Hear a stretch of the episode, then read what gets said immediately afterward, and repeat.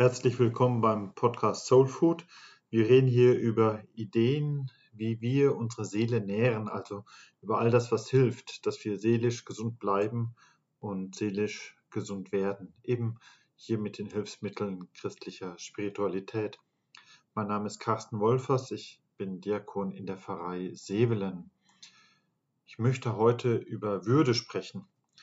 Vor einigen Jahren hat mir eine kluge, langjährige und sehr herzensgute Religionslehrerin einmal gesagt, ich bin würdig. Sie hat das mit einem Lächeln gesagt, aber mit einer so klaren Bestimmtheit, dass da wirklich kein Zweifel übrig blieb. Ich bin würdig. Ich habe eine Würde und die lasse ich mir auch von niemand nehmen, von niemandem. Würde, das positioniert mich ja. Würde, das ist die Frage, ob ich anerkannt bin mit dem Status, mit der Rolle, mit der Position, die mir auch in der Tat zukommt. Wenn ich sage, das ist unter meiner Würde, dann sage ich das vielleicht, ja, zum Beispiel, wenn jemand mir sagt, ich solle vom Boden fressen oder sonst irgendetwas tun, was mir als Mensch nicht gerecht wird, dann will ich das nicht. Würde, das ist wie die Summe von Anerkennung und Selbstwertgefühl. Also beides. Sowohl wie ich mich selbst sehe, aber wie auch andere mich sehen. Das macht meine Würde aus. Jene Religionslehrerin sagte das mit Nachdruck, ich bin würdig, denn sie wehrte sich auch gegen einen ganz bestimmten Satz, der in manchen Gottesdiensten fällt. Denn oftmals so irgendwann nach dem Vaterunser betet man da plötzlich, Herr, ich bin nicht würdig, dass du eingehst unter mein Dach, aber sprich nur ein Wort, so wird meine Seele gesund. Also ich bin nicht würdig. Wenn ich nur diesen kurzen Satz höre, dann wehre ich mich hoffentlich innerlich dagegen. Ich lasse mir meine Würde, meine Achtung von niemandem absprechen. Das lasse ich mir doch von niemandem so sagen. Das will ich mir auch selbst nicht sagen müssen. Nein, ich bin würdig. Warum man da getrost gegen diese Kirchensprache empfindlich sein darf? In der Kirche hat man wohl viel zu lange versucht, Menschen klein zu halten. Es gab und hoffentlich gibt es sie zunehmend weniger, diese Form von Frömmigkeit, wo man mit Demut nicht Wahrheit meint, sondern Minderwertigkeit. Da sage ich nicht, hey, du bist Mensch mit allen Ecken und Kanten, das ist gut so, sondern eher, Du bist Mensch mit ziemlich vielen Ecken und Kanten und das ist eigentlich ziemlich schlecht. Auf dem Hintergrund ist es dann nur logisch, es ist vernünftig, sich zu wehren. Wann immer dir jemand sagt, deine Werte seien einfach zu gering, du wärst minderwertig oder minderwürdig, ja, da empöre dich doch bitte. Wo immer bloß von Fehler, Sünde und Schuld oder von Sünde, Sünde, Sünde die Rede ist, ohne dass auch von der hohen Würde gesprochen wird, die Gott dem Menschen ja auch zuspricht.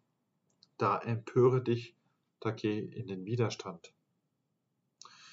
Und trotzdem, trotzdem finde ich es eigentlich gut, wenn im Gottesdienst jener Satz fällt, Herr, ich bin nicht würdig. Denn dieser Satz hat ja einen Hintergrund, hat einen Zusammenhang und dieser Hintergrund ist sehr biblisch. Und da finde ich, das ist eigentlich guter Stil, wenn vieles, was in diesen gemeinsamen Gebeten, in Gottesdiensten geschieht oder gesagt wird, wenn das eine biblische Basis hat. Es gibt in der Bibel jene Geschichte, wo ein römischer Hauptmann zu Jesus kommt. Er bittet ihn, seinen Diener gesund zu machen. Jesus ist sofort bereit, er packt sofort zusammen, um mit dem Hauptmann aufzubrechen und zu tun, was er ja gerne tut. Aber dieser Hauptmann lenkt ein. Er will nicht, dass Jesus sich zu viel Mühe macht für ihn. Gerade weil dieser Mann in Jesus eine starke Göttlichkeit erkennt. Darum traut er ihm auch zu, bloß ein Wort zu sprechen. Der Hauptmann sagt diese Worte nicht, weil er da heimlich aufgeräumt hat, sondern weil er anerkennt, du Jesus, du bist hier der Göttliche, und vor dir bin ich in der Tat nur ein kleiner, verletzlicher Mensch. Du bist so hoch über mir, dass du dich nicht erst in meinen Staub knien musst, um meine menschlichen Mängel zu heilen. Wenn ich also sage, Herr, ich bin nicht würdig, dass du eingehst unter mein Dach, aber sprich nur ein Wort, so wird meine Seele gesund, dann ist das nicht mehr und nicht weniger als ein Kniefall vor Gott. Ich wiederhole für mich diesen Zusammenhang, in dem jener Hauptmann sich mit seiner Bitte an Jesus richtete. Ich wiederhole seinen Glauben, sein Vertrauen. Und sicherlich, vor Gott kann ich ja ohnehin niemals würdig sein. Aber vor Gott muss ich auch gar nicht würdig sein. Dieser Satz ist mein Vertrauen in diesen überwältigenden großen Gott. Und ich vertraue darauf, dass er mich schätzt, dass er es gut mit mir meint, dass er meine Seele gesund machen will. Ich habe dann den Eindruck, dass diese Bitte an Gott nichts anderes ist, als anzuerkennen, dass ich ein Mensch bin und dass Gott Gott ist. Ich, kleiner Mensch, kann ja schlecht zu dem großen Gott sagen, du Gott, komm mal rüber, wir müssen uns mal zusammensetzen, du könntest mir dabei ein Problem helfen, ich gebe dir auch ein Bier aus. Das geht nicht. Meine Bitte lautet anders. Ich, kleiner Mensch, bitte dich, großer Gott, mir bei etwas zu helfen, das ich mit meinen Möglichkeiten gar nicht lösen kann. Aber ich vertraue dir, ich traue dir zu, dass du mir helfen kannst und es gut mit mir meinst. Du willst helfen. In der christlichen Spiritualität ist der Mensch ja immer auch beides. Ich bin ein Sünder, ja, und ich bin auch ein Heiliger. Ich bin bloß ein kleines Geschöpf, ein Staubkorn in einem riesigen Universum. Und ja, ich bin auch Gottes geliebtes Kind. Ich bin nur ein ganz kleines, winziges Rädchen im Getriebe von Raum und Zeit und dann bin ich auch einer, den Gott mit Namen kennt, den er von Anfang an gedacht hat. Ich bin also immer beides.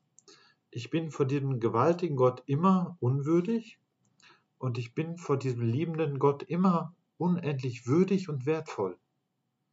Die Kunst liegt darin, beide Haltungen einnehmen zu können. Wäre ich nur ein Sünder, dann dürfte ich mir wirklich schlecht oder minderwertig oder unwürdig vorkommen, ja. Meine Taten sprechen dann Bände oder mein Sein auch. Wäre ich aber nur ein Heiliger, dann hätte ich wahrscheinlich ein paar Mängel oder Grenzen ausgeblendet. Es kommt also eher darauf an, die Balance zu halten. Das wäre wirklich gesund in der Art und Weise, wie ich mich als Mensch sehe und wie ich auf Gott schaue. Manchmal habe ich die Befürchtung, dass einige Leute heute ins andere Extrem fallen hat man früher zu viel und zu oft die Sündhaftigkeit des Menschen betont und Menschen kleingeredet oder die Heiligkeit des Menschen fast vergessen. So scheint es heute gerade andersrum zu laufen, so nach dem Motto, ach, ich bin ja so toll, aber sagen mir bloß nichts anderes. das ist eigentlich ein gefährlicher Nährboden, ein Nährboden für Hochmut, für Arroganz, für Narzissmus. Und das ist ja nicht realistisch. Das ist nicht gesund, weil ich dann anfange, alles auszublenden, was nicht in dieses Hochglanzporträt passt. Vieles an Schuld und Sünde, vieles an Grenzen und Schwierigkeiten, aber auch vieles an so persönlichen Schattenseiten oder auch meine Erfahrungen mit Leid, wo ich dran leide. All das wird ja ausgeblendet. Und das kann ja nicht echt sein. Das macht bloß krank, das macht mich selber krank und das macht auch die Menschen krank in meinem Umfeld. In diesem Sinne ist es dann eigentlich ein guter Schutz vor Hochmut, wenn ich da jemand oder etwas über mir habe, wenn ich gelegentlich sage, da ist etwas über mir und da bin ich dann in der Tat nicht ganz so würdig, nicht ganz so perfekt, nicht ganz so toll, aber das muss ich auch nicht. Dieser Satz ist also auch Training, ist Seelentraining für geistige Gesundheit. Also halte deine Balance. Sage manchmal, Herr, ich bin nicht würdig, dass du eingehst unter mein Dach, um nicht überheblich zu werden. Und sage manchmal auch, Herr, ich bin würdig, weil du gerne unter meinem Dach verweilst.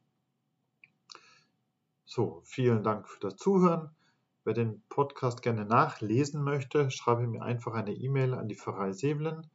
Wenn dir der Beitrag gefallen hat, dann teile oder like bitte, denn das hilft auch anderen, die Ideen und Impulse zu bekommen wie die Seele etwas mehr an Nahrung bekommt. Dir alles Gute und Gottes Segen.